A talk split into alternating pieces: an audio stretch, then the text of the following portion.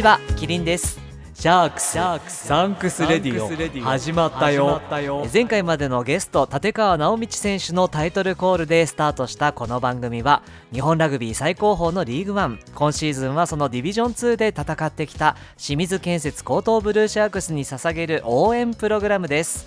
僕シャークスファン歴2年目のキリンが感謝と応援をコンセプトにお届けしますザ・ファン感謝祭が近づいてきましたね。だんだんと詳細も発表されてきてもう楽しみで爆発しそうです。もちろん僕も行きますので7月1日土曜日は有明ガーデンでお会いしましょう。さあ今日も感謝と応援は表裏一体。清水建設高等ブルーシャークスに向けて感謝と応援を伝えていきます。今日もどうぞ最後までお付き合いください。今日感謝と応援を伝えたい方はフッカーのタモリ海人選手です。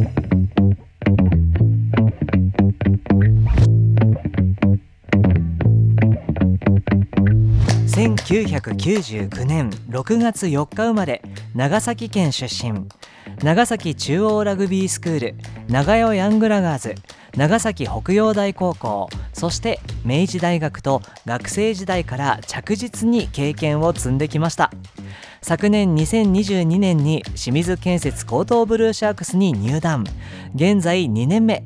今シーズンは全試合に出場されました。それではタモリカイト選手ご本人に登場していただきましょう。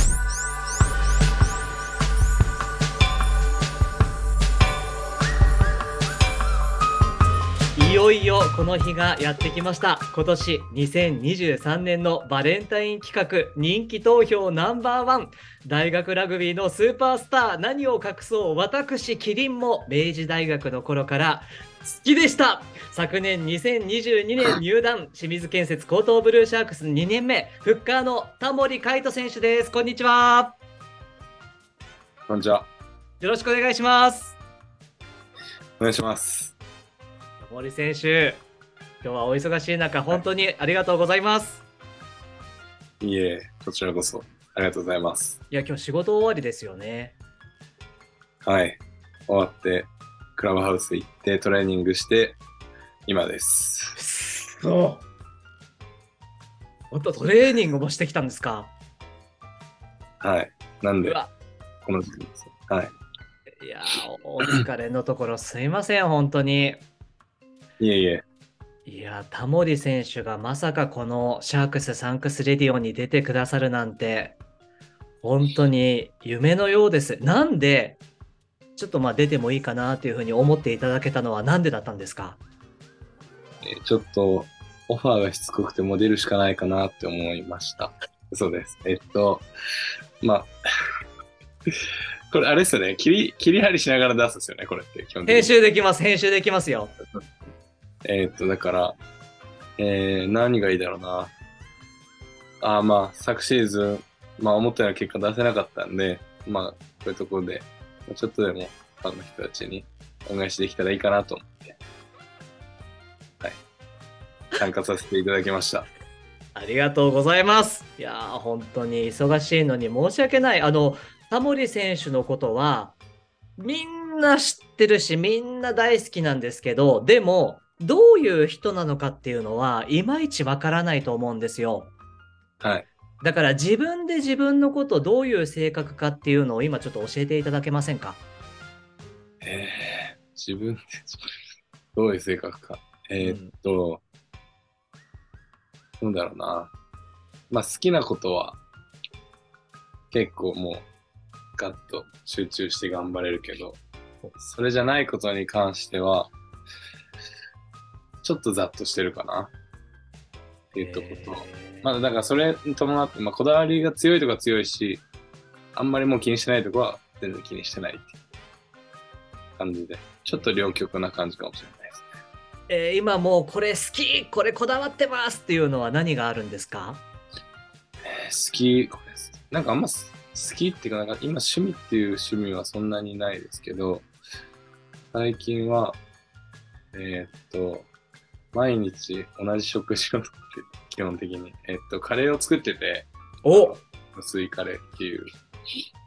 薄いカレまあ、シーズンオフなんで、まあ、運動量がちょっと減るっていうのと、まあ、ちょっと、次のシーズンは、まあ、ある程度体を作った状態で始めたいなっていうところで、まあ、食事を、ちょっと今までは、昨年、昨シーズンは、まあ、弁当食べたり、ちょっと、若干あんまり考えれてなかった部分はあるんですけど、このシーズンオフを機に、ちょっと意識して取り組んでて、その一つがそのカレーで、えーっと、1週間に2回くらい、ちょっと多めにまとめて作って、それをえお昼タッパーに入れて、会社に持って行って食べて、えーっと、夜も帰ってきたらそれを食べて、まあ朝はそれ食べたり、まあパン食べたりですけど、まあ、その辺ちょっと、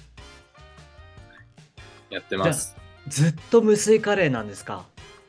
基本的に、まあ会食が入ったり、まあ週末、まあ週末は、まあ基本。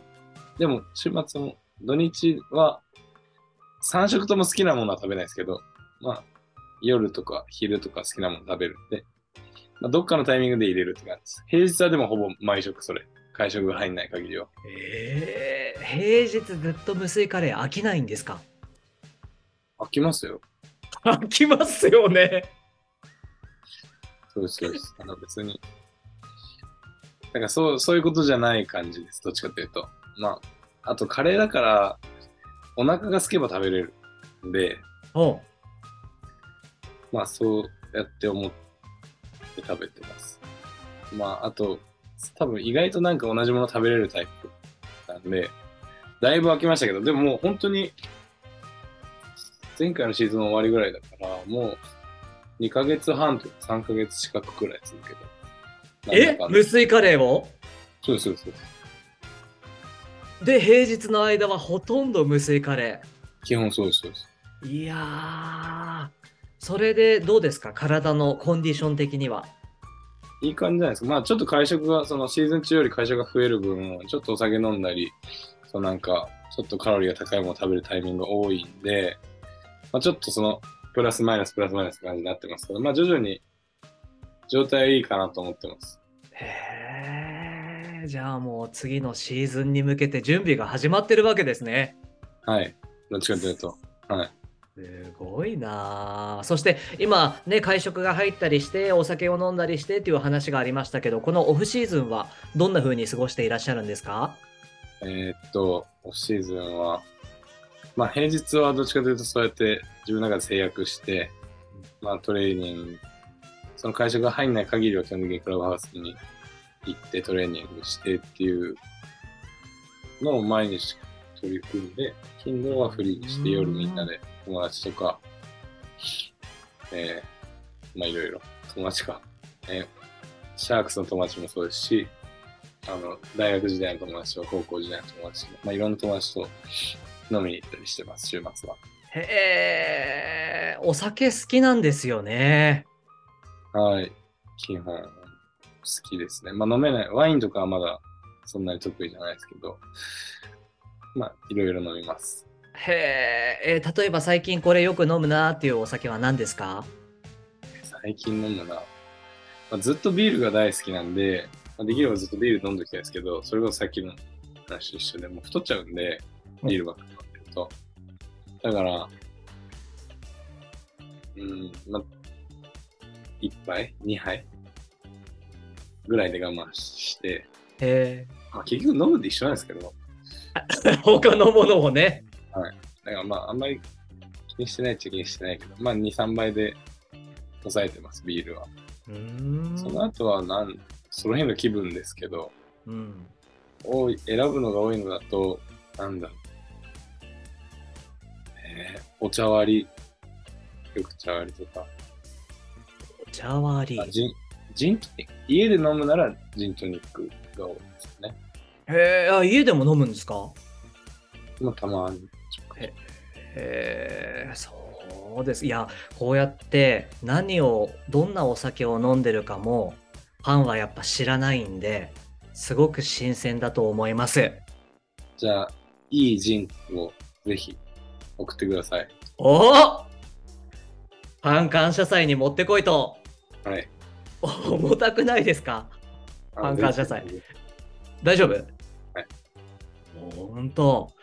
いやー、まあそうやって、まあオフシーズンも、まあトレーニングを入れながら楽しんでいらっしゃるタモリ選手ですが、はい。この番組実は出ていただく選手の皆さんに幼少期の話、ちっちゃい頃のお話などを聞かせてもらってるんですけど、はい。ちっちゃい頃、タモリ海斗少年はどんな子供だったんですか？えー、好奇心が旺盛で、まあ、とりあえず何でもやってみるっていうタイプの子供だったと思います。へー例えばどんなこと？まあなんか何でも本当にやりたがりだったんで、まあ、一番初めは、水泳はどっちかというと、まあなんかやり、もうい物心つくかつかないか3歳ぐらいなんで、まあ、やらされたのかやりたくてやったのかあんま覚えてないんですけど、まあ、水泳が最初で、その後、まあ、ずっと地元はサッカーをしている子たちが多かったんで、もう本当に物心ついたぐらいからはサッカーしたい、サッカーしたいって。でも結局、まあちょっと太ってたんで、やっぱり。へ太ってる。ちょっとぽっちゃりしてたんで、うんまあなんかラグたまたま知人に、それこそ幼稚園の最後らへんに紹介していただいて、でもそれでなんか体験行ったら、まあ、やりたい。まあ基本的にその体験みたいなやりたいやりたい言うんで、でそれでやりたいって言って始めたのがきっかけです、ラグビーは。でもその後結局やっぱサッカーもやりたかったんで、サッカーもやって、へで、小学3年生ぐらいからサッカー始めて、で、まあ、小学6年生の、まあ、小学校でいうラストシーズンをどっちで戦うかってなって、うん。まあ、その時にラグビーを選んだって感じですかね。へーえじゃあラグビーを始めたのはさっきお話があった幼稚園生ぐらいだったんですか？幼稚園の最後から小学1年生に上がるとき、だから6歳ぐらいですかね。ああ年長さんぐらいから始めてでえっ、とサッカーと両立する時期もあって、はいはいはいで小6でもうどっちか選ばなきゃいけないっていうことになったらラグビーを選んだんですか？そうですね。まあ、そっちの方が頑張れる、頑張れるというか、ないうんですか、生き残れるなって思ったんで、小学生ながらに。へー。えサッカーはそんな厳しい感じだったんですか？生き残りが。それなんですか、しんどいとかじゃなくて、うん。まあなんかその人口とかもそうですけど、うん。なんですか、上に上がっていけるチャンスはどっちにあるかなって、まあそんななんかこういう考え方がどうかわかんないですけど、うん。あもっと単純になんかもっと強くなるのはどっちかなって思って多分ラグビーを選んだと思います。へえなんか親に何か言われたとかは全くないんで、基本的に自分で選んでで、まあそういう感覚だったと思います。えー、じゃあどっちが活躍できるかって考えたらラグビーかなっていうふうに思って。えー、で、えー、と中学時代もラグビースクールに行きながらラグビー続けていらっしゃったんですよね。そうですね。ラグ、うん中学校はそのクラブチーム、まあスクールだったんで、うん。基本的に、平日2日と土日とか練習が。なんで、まあ平日暇なんで、1年生の間は何も入んないんで、友達と遊んでたんですけど、うん暇だなと思って、中学2年生に上がるちょっと前ぐらいから柔道部に入りましおおそうなんですね。た。はいはいじゃあ柔道をやりながらラグビーもやってっていう。まあ、だからその空いてる、まあ、趣旨は伝えて、まあ、ラグビーをやってるんで、うん。それにつながるなんとなく体感とかそういうものは培われるんじゃないかなっていうのでその柔道部の先生に言ってラグビーがない日は行かせてもらうってことですかね。じゃあラグビーのために柔道をやるような。あまあどちらかというとそうです。へえ。どうでした？柔道をやってみて、こう、ラグビーに役立ったなって感じる瞬間とかありました？どうなんですかね。でもまあブレイクダウンの周りとかはなんとなく直接じゃないですけどまあラグビーってレスリングやったりするじゃないですかああ、まあ、こう、ぶつかった。何うん、はい。まあ、なんかちょっと寝技的な部分若干、まあ、直接的になんか繋がってるかちょっとわかんないですけど、なんとなくコンタクトしたりするスポーツなんで、柔道。はい。そう。まあ、例えば倒されないようにちょっと粘って立っとくとか、そういうことは、まあ、それでなんか体感がついたりとか、まあ、なんか少なからず繋がったんじゃないかなと思ってます。すごいですね。柔道は、じゃあ中学校いる間は柔道続けられたんですか？そうですね。本当もうかじったみたいな感じですけど、まあ週に、かも、だから、週に3日？うん。あ、おっかかぶってるまあ週に3日か2日ぐらい、顔出して、ちょっとうんして、みたいな感じですね。まあ、だから柔道部朝練やってたんで、それにちょっと参加して、一緒になんか走って、なんか手つぶして、みたいなのはやってました。へえ、まあでもラグビーのために柔道もやって、体幹などを鍛えて、そうこうしてると、長崎北洋大高校に進学されますよね。はい。この北洋大高校を選んだのは何か理由があったんですか？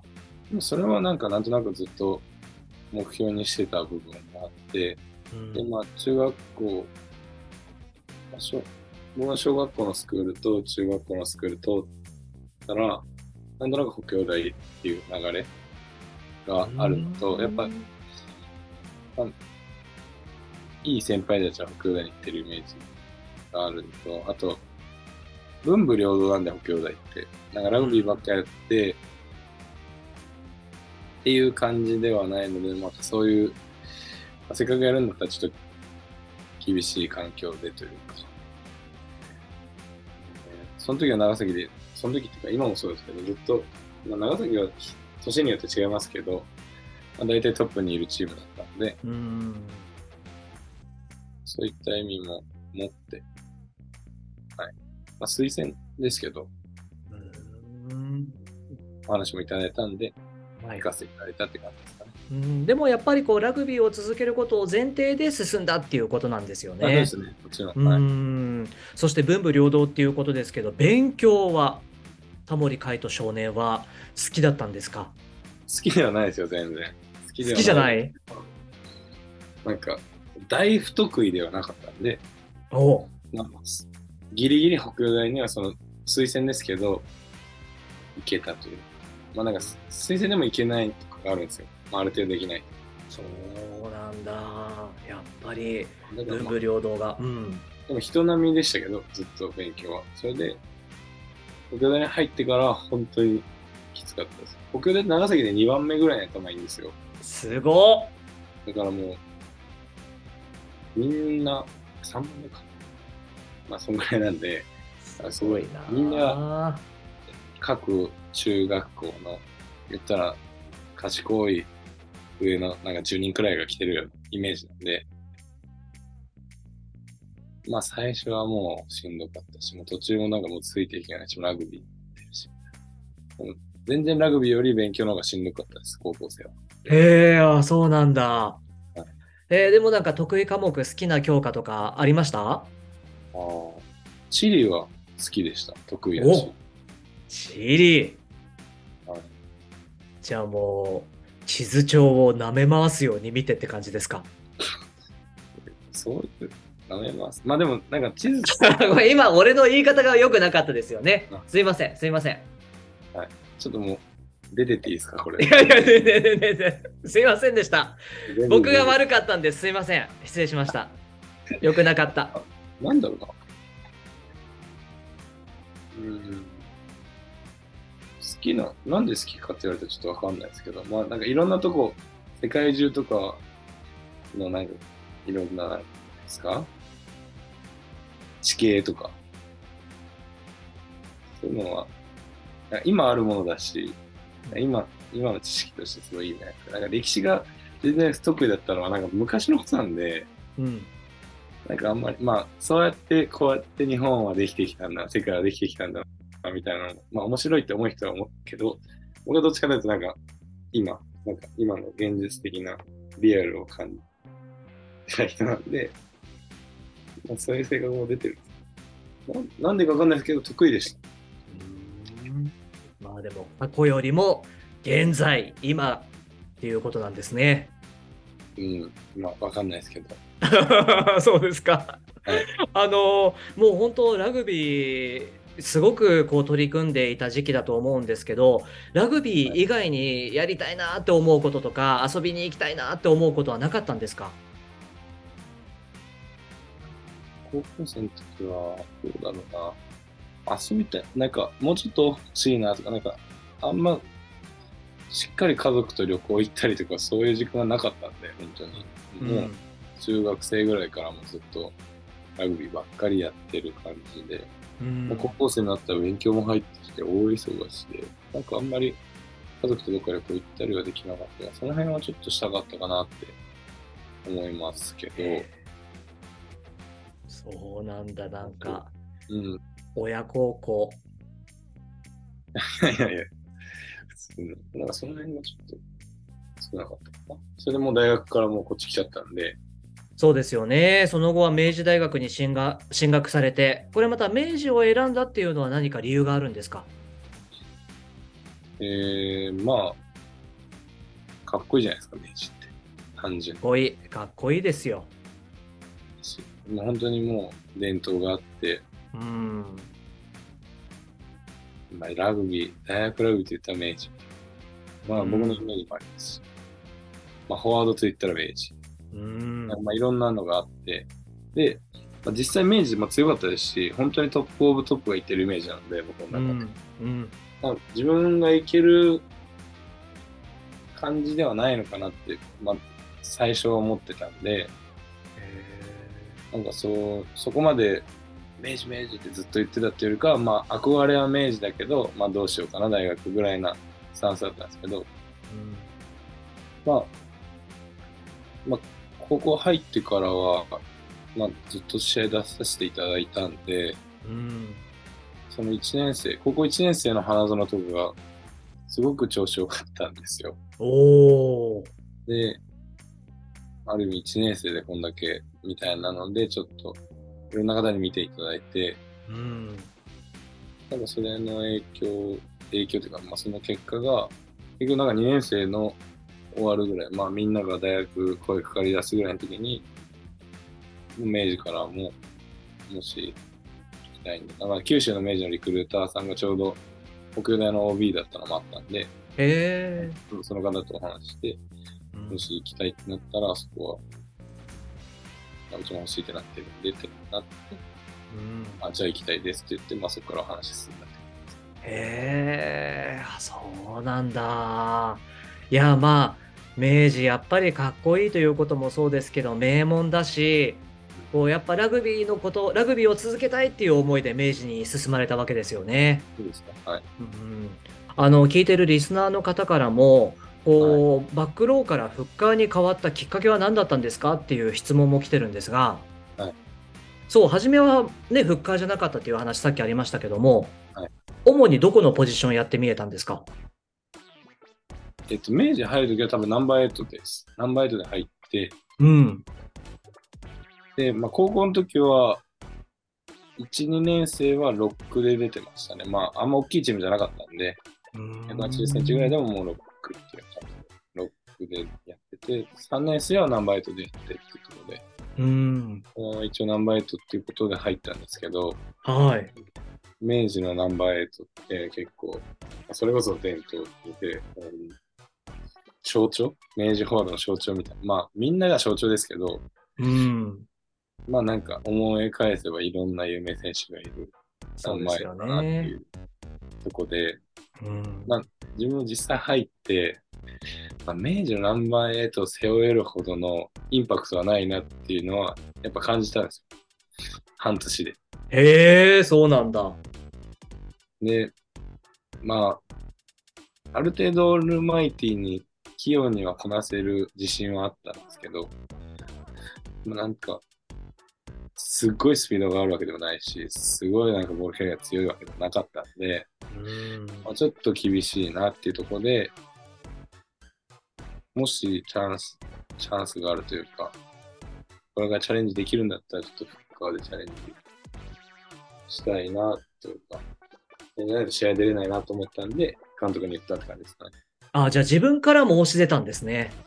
まあ、ちょっとなんかなんとなくは言われてましたけど、ああ、そうなんだ。やってみたらどうだっていう。はいはい、こうやりなさいっていうよりかは、やりたいか、やらせてくださいっていう感じだったと思いますはいそうですか。いや、この頃注目度がどんどん上がっていきましたよね。それはもうやっぱご自身でもこうなんか取材されたりとかメディアが来たりしてあちょっと注目されてるかもなっていう実感はあったんですか？まあ、大学4年生の年は、うん。結構そうやって見ていただけたなっていうふうには思ってます。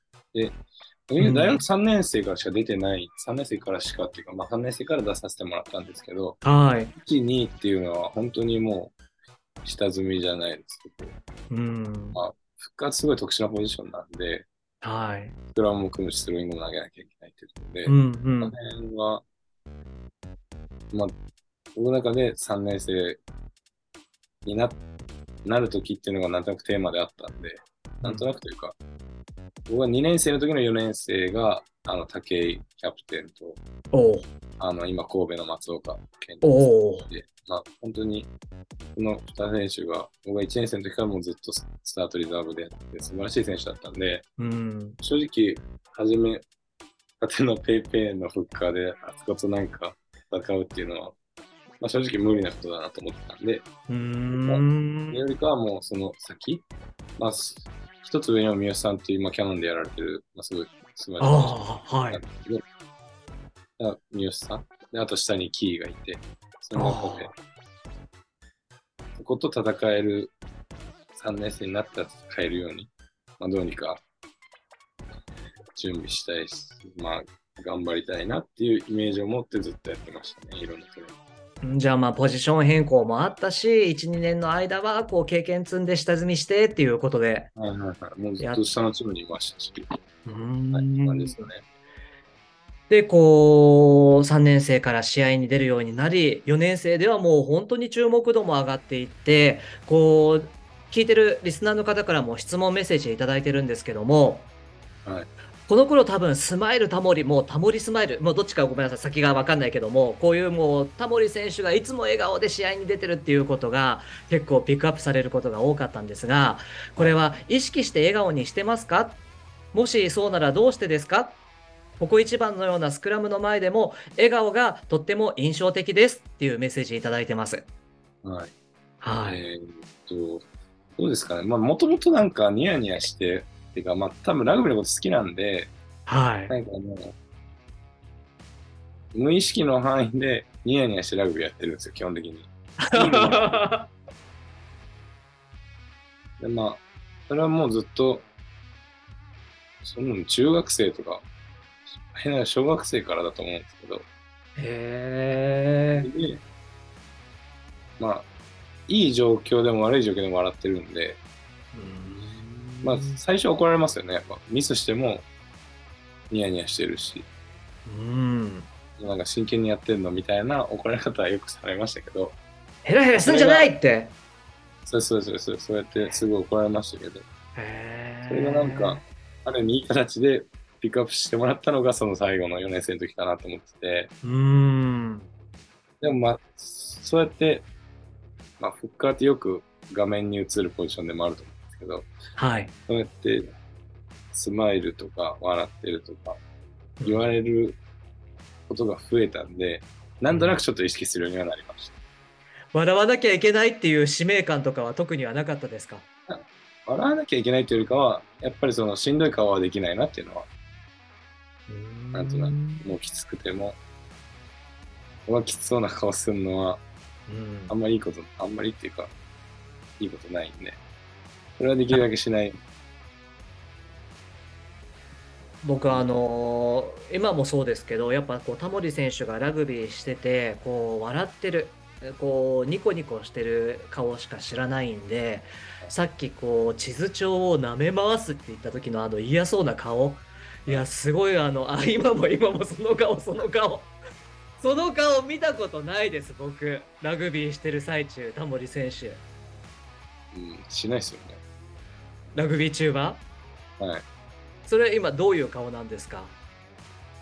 えー早く終わんないかなと。ねえちょっと！そんなこと言わないでくださいよ。そんな。うんすいません。あの学生時代いろんな思い出があると思うんですけど特に印象に残ってるエピソードがあれば教えてもらえませんか、印象に残ってるエピソード、まあ、りますけど、うん、やっぱ最後の国立は、一番印象に残ってるかなとは思います。いやーテレビで見てました。あ、テレビなんですね。あねえねえねえねえねえ。えまだいやまだまだだあのまだあれなんですよ僕そのねあの大学ラグビーもまだそんなあの今でもなんかそんなにいけてないんですけどもいやもうこうテレビかじりつきですよかじりつきですはい、まあそれはいいんですけど、あそうですか。はい。すいません。はい。必死になっちゃいました。それはいいんですけどどうですか？そうですね。まあ、いろいろ、だから、聡明戦とかもあすごい印象に残ってますけど、一番って言われたら決勝かな。うんうんうん。本当になんかガッと集中して、なんか今まで一番、いわゆるなんかよくスポーツ選手がフロー状態とか言うじゃないですか。うんうん。なんかもう集中してアドレナリンができた時のすごいいい状態なんですけど、うん。なんとなくそういう感覚をがあったかなっていうのが決勝戦で、まあ、ずっとじゃないですけど、なんかトライも、珍しくトライしたんですけど、僕あの試合。でもトライしたシーンとかも、本当に、なんか頭よりどっちかというと体が先に動いた感覚がありましたし、うん。わーって思いましたね。そういう部分で言うと。だし、うん国立、まあ、国立の最後、人生で最後だろうなって思いながらもプレーしてたんで、そうなんですか？そうなかなか立てないじゃないですか。うんリーグワンの決勝ぐらいですよね。あと代表の試合とか。うんでもまあ僕の中でここで、まあ、清水でやるって決めもう決まってたんで、もちろんその時。ああそうかそうかはい。でまあその中で、第一戦、まあ、ブルーシャークスももちろんリーグワンに属属してるんで、そこはあれですけど、まあそういうレベル感でやるのが最後だなっていうのを思ってた分、すごい印象に残ってます。うーん先日プロップの野村三四郎選手さんちゃんが国立立った時はもうすごい迫力で圧倒されたっていう話をしてくれたんですけどタモリ選手はどうですか？国立のそのピッチに立った感じえーき気持ちいいですよ。だって国立ですね。気持ちいいはいはい。えー、それは何がこうこう何がそうさせるんだと思いますか？国立がそうさせてるんですか？国立がそうさせるそうですよね。国立がそうさせるんですよね。なんかそうこうもうお正月もう1月のこう大学選手権とかってもうお客さんもすごいじゃないですか。で特にこう明治と帝京の組み合わせ。明治と帝京でしたよねあの時ね。はいはい。もうチケット取りたくても取れないっていう人たちばっかだったと思うんですよ。そういう多くのギャラリーに囲まれてもやっぱこう気持ちいいなっていう思いになれるんですね。緊張とかがそれが気持ちいい。それが気持ちいいんだと思あそれが気持ちいいんだ。う。で、でもまあ国立に関しては、まあ、トラックあるんで、まあ、ちょっとお客さん遠いからそこまで感じないです、正直。へこうやって見たら、うわ、いっぱい人いるなと思いますけど、ーはい。見ない限りはそんなに、しかも多分言うほど入ってないです。あそうなんですか？多分調べてみてください。そんなに、僕らが2年生の時の国立決勝聡明戦とかに比べたら全然入ってないんで、へ多分まあその、まあ数だけで、その客の数だけじゃないですけど、え。うん僕はそこまで感じなかったかな、国立は。あでもやっぱこうトラックがあるとこう意識しないとお客さんのことって気にならないぐらいなんですか？僕はどちらかというと、うんまあ、たまに見ますけど、余裕があるとそんなに感じないです。秩父の目はすごい近いんで、うん嫌でも感じます。特にフッカーはやっぱり、そうですよね。バックとかは、なんか見たくなくても見えるし、はい。聞きたくなくてもいろんな声が聞こえるっていうのは、まあ、あります。だから、え秩父宮の方がなんかお客さんの圧がある。えー、じゃあタモリ選手はどっちがいいんですか？圧がある方がいいかない方がいいか。難しいな。え、でも秩父宮のも楽しいですよ。もちろん。そういう。うん。まあ基本的に明治ってどこのグラウンドでやってもホームなんで、ファンが多いんで、うんそういった意味で別に父親のそのバックのヤジも基本的にはポジティブなことが多い。で、へまあえ、まあ、そんなに嫌じゃなかった。あと、どっちかというとその、お客さんとかファンとかいろんな方の声援っていうのは、僕は、どんどん気持ちよくなっていくんで、へえ感じですかね。だからそんなに、うんあんまりどっちがいいとかはないですけど、まあ国立の方が特別な感じはありますけど、まあまあそうですよね。じゃあまあそういう声援でこう自分の気持ちが高まっていくっていうことなので今でももう結構どんどん声援を送って大丈夫な感じですか？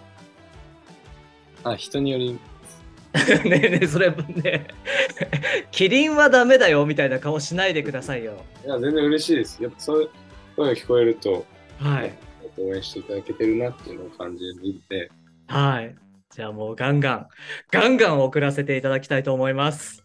はい、お願いします。あのー質問も届いていまして、大学でラグビーをやめると聞いていたと思うのですが、続けようと思われ思われたのはどうしてですかっていうメッセージ。それ多分、え？田森選手って大学時代でラグビーをやめる予定だったの？他にもブルーシャークスに出会った経緯や今シーズンどんな時間だったかなどまだまだ話はつきません。この続きは次回お届けします。お楽しみに。シャークスサンクス Radio。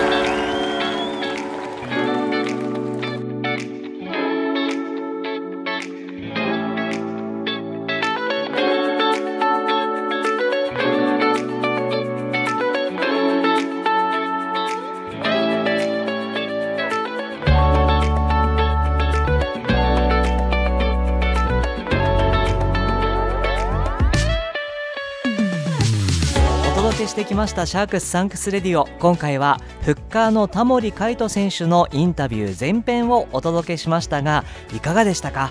音声だけ聞いているとなんかちょっとツンツンしてんのかなっていう印象かもしれませんが顔はだいたいニヤニヤしていましたので怒っているわけじゃないと思います。いやこんなにしっかり田森選手の話を聞けるってっていうのは本当に感激ですね。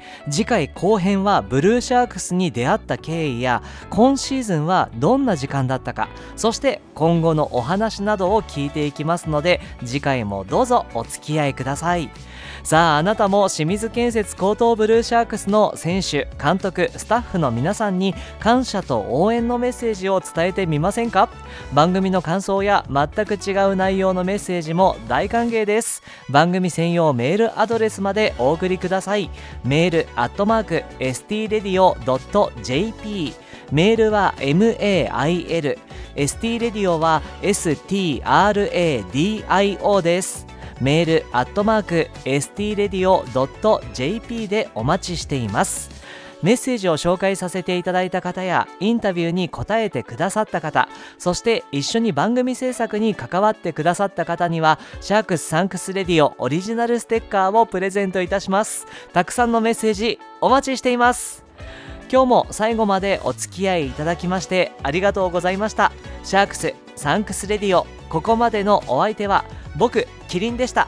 それではまた次回お会いしましょう。じゃあね。ブルーシャークス